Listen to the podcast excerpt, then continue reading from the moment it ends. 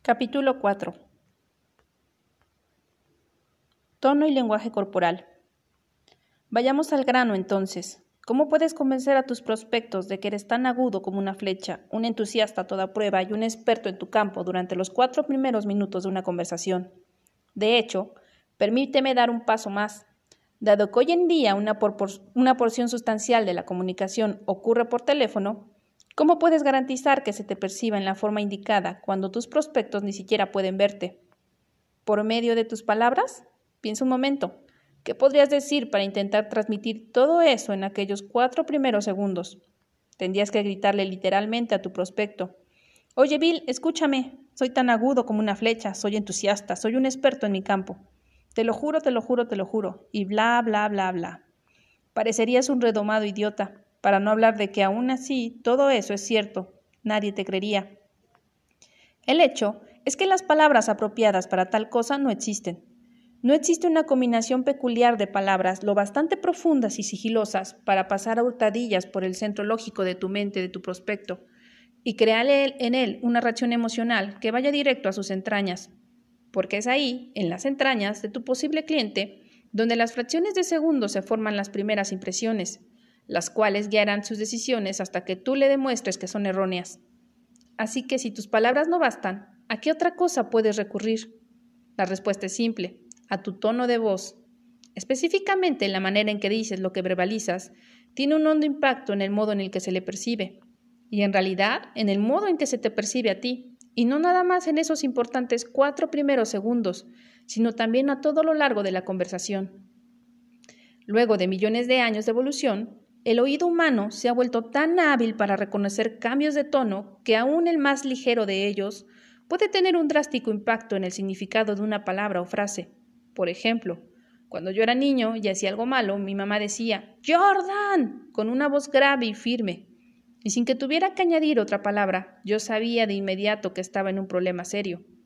A la inversa, si ella decía Jordan con un tono melodioso, yo sabía en el acto que las, que las cosas marchaban bien. Del otro lado de la moneda, si un encuentro de venta sucede en persona, entra en juego una segunda modalidad de comunicación, la que opera en coordinación con el tono para ayudarnos a transmitir nuestro mensaje. Llamamos lenguaje corporal a esta segunda modalidad. En su carácter de ejes de una eficaz estrategia de comunicación conocida como comunicación inconsciente, el tono y el lenguaje corporal desempeñan un importante papel en la transmisión de nuestros mensajes mientras hablamos y escuchamos. En estricto sentido, tu tono de voz, la forma en que mueves el cuerpo, las expresiones faciales que adoptas, el tipo de sonrisa que ofreces, el modo en que haces contacto visual y las pequeñas y amigables exclamaciones que emites cuando escuchas a alguien. Los o, ajá y sí forman parte integral de la comunicación humana y tienen gran impacto en la manera en que se te percibe. En términos de porcentajes, el tono y el lenguaje corporal comprenden aproximadamente 90% de la comunicación dividido en partes iguales, de tal forma que cada modalidad tiene un impacto de alrededor de 45%, dependiendo del estudio que favorezcas, y hay más de ellos de los que puedes contar. El 10% restante de la comunicación está comprendido por nuestras palabras, lo que decimos cuando nos comunicamos verbalmente. Así es, solo el 10%. Sé lo que probablemente piensas en este momento, que 10% semeja una cifra demasiado reducida para medir la importancia de las palabras, en especial en una situación en la que alguien intenta venderte algo. De hecho, si acudes a tu memoria en caso en el que se te vendió algo, estoy seguro de que te recordarías el pendiente de cada palabra del vendedor para juzgarla según su significado. Fue como si tu mente lógica estuviera casi en alerta máxima para tratar de decidir qué nivel de seguridad lógica era el más apropiado con base en las razones dadas por el vendedor a través de sus palabras. Comunicación humana. Tono, 45%. Lenguaje corporal, 45%. Palabras, 10%. Entiendo entonces que puede ser difícil aceptar el concepto de que nuestras palabras no son importantes pero he aquí la ironía. Malinterpretaste el significado de mis palabras. A pesar de que abarcan apenas 10% de nuestra comunicación, las palabras no solo son importantes, son el elemento más destacado de nuestra estrategia de comunicación. Pero, y este es un pero muy grande, únicamente cuando abrimos la boca para hablar. Para decirlo de otra manera, 90% del tiempo nos comunicamos sin hablar. Pese a ello, cuando yo entro en una sala de atención telefónica u observo una fuerza de ventas en acción, con la excepción quizá de uno o dos vendedores bendecidos con un tono perfecto y un lenguaje corporal impecable, el resto deja pasar por completo la oportunidad. En consecuencia, no se les percibe como poseedores, ni con mucho, del nivel de experiencia que induciría a un prospecto a ceder el control de la venta y dejarse guiar. Y en un soplo por efecto de un proceso de autosabotaje involuntario, la venta se ve infectada desde el principio, así que solo es cuestión de tiempo para que salga de control. Más irónico aún es el hecho de que todas las tácticas y estrategias que componen el sistema de línea recta, el tono y el lenguaje corporal, se cuentan entre las más fáciles de dominar. De los 29 tonos que usa un ser humano para comunicarse, solo 10 lo son de influencia medular, lo cual quiere decir que los empleamos una y otra vez cuando nos ocupamos de influir y persuadir. De igual forma, el sistema de línea recta ha sido capaz de reunir el infinito número de gestos, posturas y expresiones faciales que engloban nuestro lenguaje corporal en 10 principios básicos. Tal vez te digas a ti mismo, Sabía que tenía que haber una trampa. Jordan hizo que todo pareciera demasiado fácil y ahora descubro que tengo que aprender 20 cosas. ¿Cómo voy a hacerlo? Ya no soy un niño, soy un adulto. Y un adulto no puede aprender 10 nuevos tonos y 10 nuevos principios del lenguaje corporal. Es absurdo.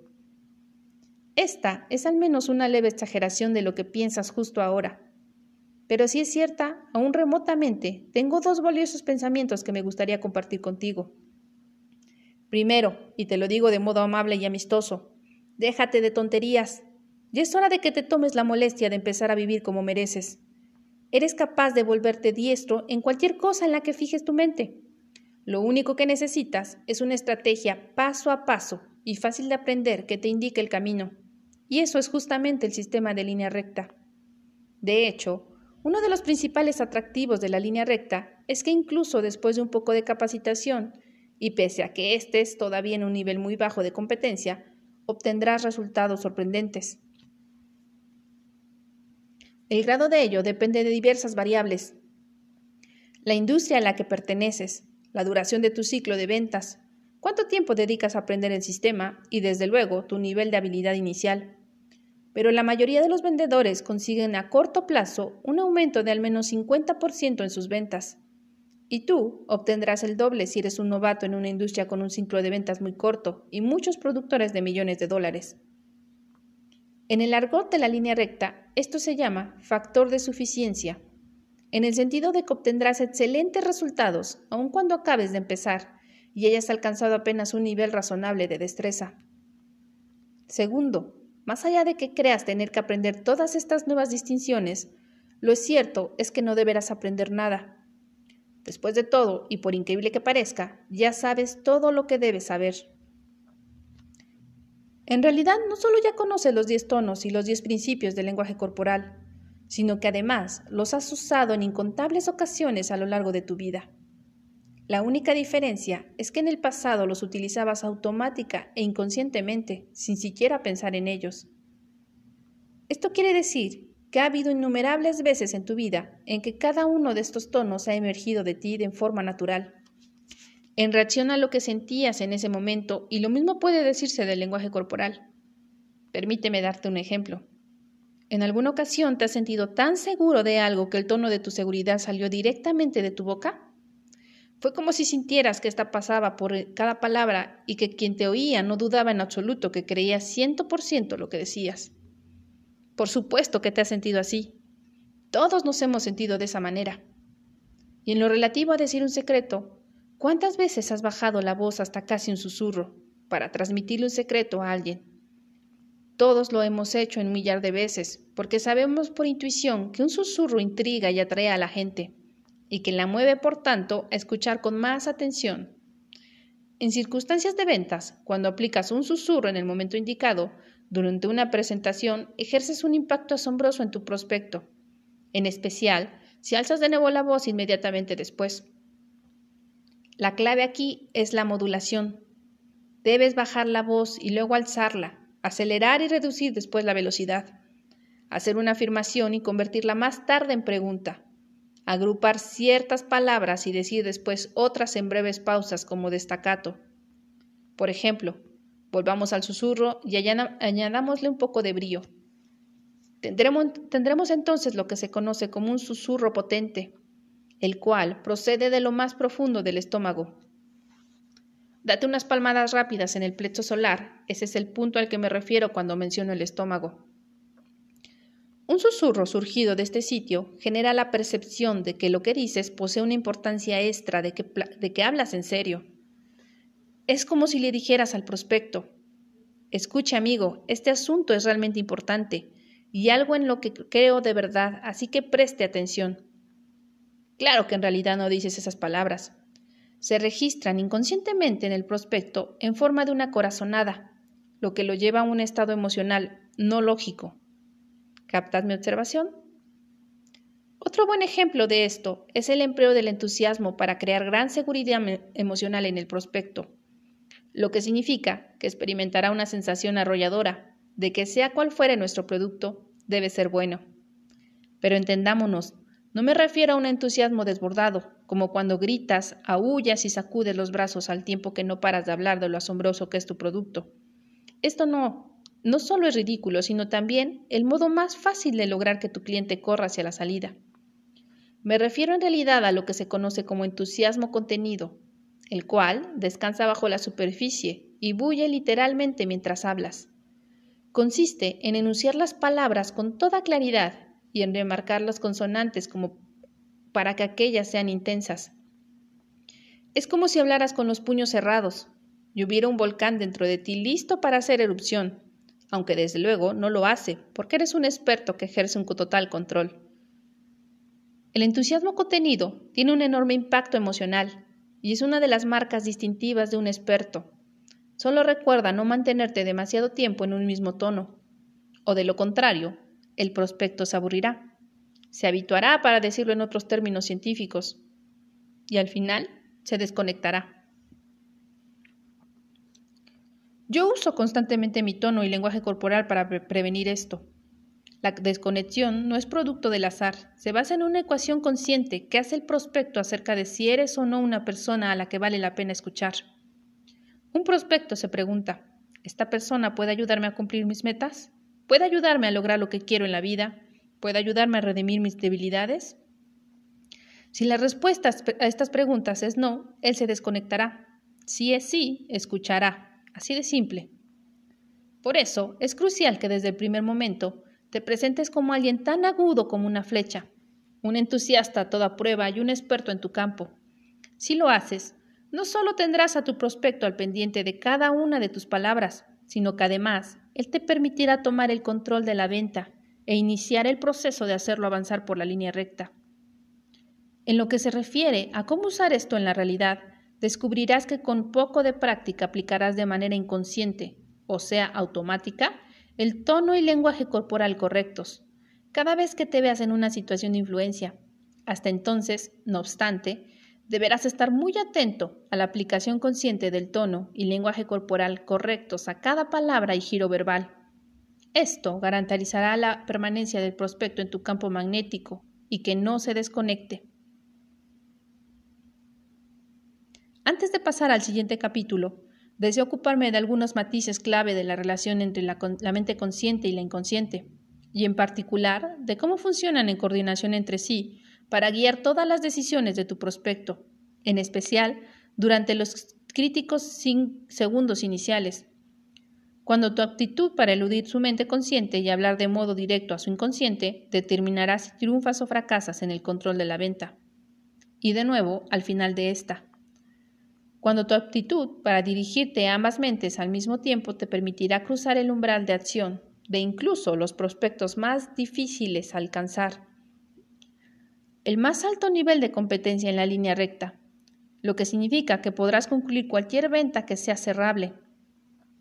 Dicho esto, permíteme, comenzar por disipar uno de los más grandes mitos sobre la relación entre esas dos mentes, el de que la mente consciente es la más poderosa de ambas.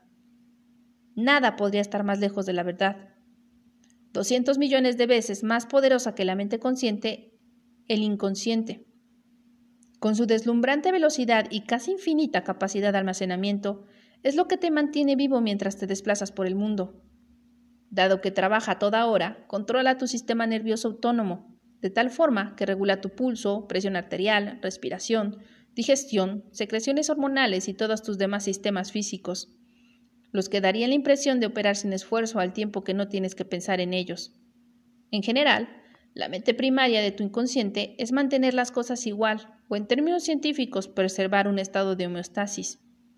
Tu peso, temperatura, tu nivel de azúcar en la sangre, cantidad de oxígeno en la sangre y monto de luz que impacta tus retinas, además de muchas otras cosas, se ajustan sin cesar a fin de mantener el punto fijo que un millón de años de evolución han considerado óptimo. A la inversa, tu mente consciente está literalmente sedienta de capacidad de procesamiento, cuando intenta dotar de sentido a las cosas mientras deambulas por el mundo.